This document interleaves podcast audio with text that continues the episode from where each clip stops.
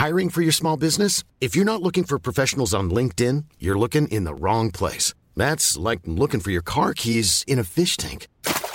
LinkedIn helps you hire professionals you can't find anywhere else, even those who aren't actively searching for a new job but might be open to the perfect role. In a given month, over 70% of LinkedIn users don't even visit other leading job sites. So start looking in the right place. With LinkedIn, you can hire professionals like a professional. Post your free job on linkedin.com slash people today.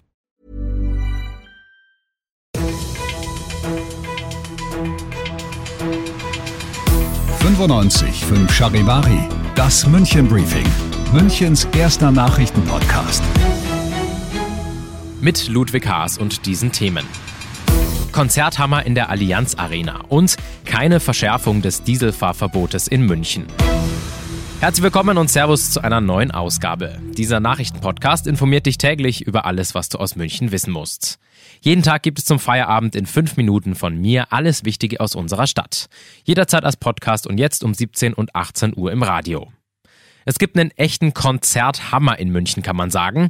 Bald könnten nach exklusiven Charivari-Informationen in der Allianz Arena zum ersten Mal überhaupt auch Konzerte stattfinden.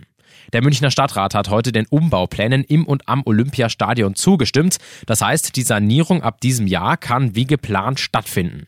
Bis 2025 wird im laufenden Betrieb gearbeitet, dann ab 2025 und bis 2027 ist das Stadion komplett geschlossen. Marion Schöne, das ist die Geschäftsführerin des Olympiaparks, war dementsprechend froh, dass es nach der heutigen Entscheidung bald losgehen kann. Als es dann durch war, da haben wir gesagt, so jetzt haben wir das uns wirklich verdient, jetzt ein Sektkorken aufmachen, damit wir einfach wissen, dass es hier die nächsten Jahre weitergeht. Natürlich jetzt auch mit Einschränkungen, ist klar doch die Sanierung. 27 hoffen wir sehr, wenn also im Zeitplan bleibt, dass wir dann wirklich äh, wieder mit einem, hoffen wir, großen Knaller irgendwie eröffnen können. Und jetzt gut hinhören. Wir haben bei Frau Schöne nachgefragt, ja, wo finden denn dann alle Events ab 2025 statt, wenn im Olympiastadion keine Konzerte mehr stattfinden können? Und dann hat sie uns ganz exklusiv was verraten. Wir sind ja in die Verhandlungen gegangen mit der Allianz Arena, hoffen, dass wir da eine Lösung finden, dass äh, ein Teil der Konzerte, die bei uns nicht mehr untergebracht werden können, während der Sanierungszeit äh, in der Allianz Arena stattfinden. Da äh, muss der Stadtrat noch zustimmen und wir würden das eben gerne für die Sanierungszeitraum machen, weil wir der Meinung sind, dass dort eine gute Infrastruktur vorherrscht und wir somit unseren Besucherinnen und Besuchern und auch unseren Veranstaltern eine Location bieten können, die einfach mit Großveranstaltungen umgehen kann. Vielen Dank für die Informationen an Marion Schöne, die Geschäftsführerin des Olympiaparks. Harry Styles oder Pink in der Allianz Arena. Ich finde, das klingt nach einer guten Lösung. Im Stadtrat wurde heute nicht nur über das Olympiastadion gesprochen, es ging auch um das Dieselfahrverbot. Und da gibt es vorsichtig gute Nachrichten, weil nämlich die Luft, also die Stickstoffdioxidwerte in München wieder besser werden, der Luftreinhalteplan funktioniert, wird es vorerst keine weitere Verschärfung des Dieselfahrverbotes in München geben.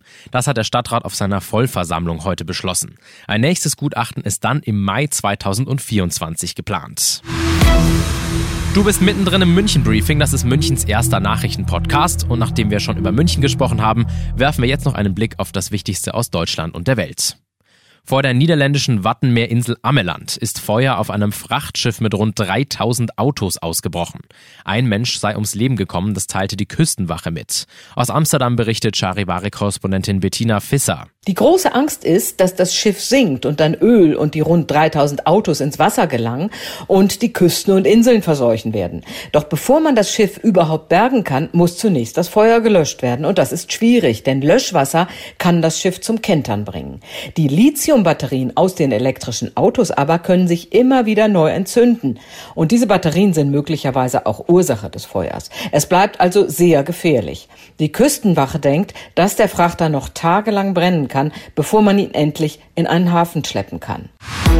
Der US-Schauspieler Kevin Spacey ist in dem Londoner Strafprozess vom Vorwurf sexueller Übergriffe auf mehrere Männer in allen Anklagepunkten freigesprochen worden.